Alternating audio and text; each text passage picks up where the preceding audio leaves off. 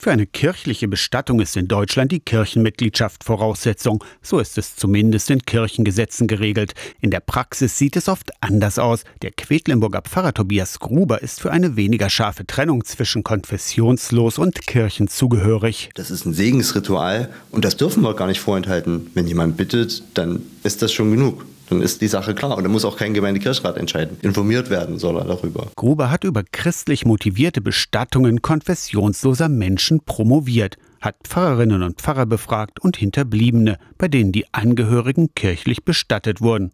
Ein Ergebnis? Das habe ich auch in der Arbeit beschrieben, dass von den christlichen Inhalten nichts hängen bleibt, fast gar nichts. Aber dass die Pfarrerinnen und Pfarrer sich Zeit genommen haben und dass sie gut begleitet haben, das haben sie gemerkt. Manche Hinterbliebenen haben sich danach ehrenamtlich in der Kirche engagiert, in Einzelfällen sogar taufen lassen. Neben der rechtlichen Grauzone wird kritisiert, den Leuten gehe es um eine möglichst günstige Art der Bestattung.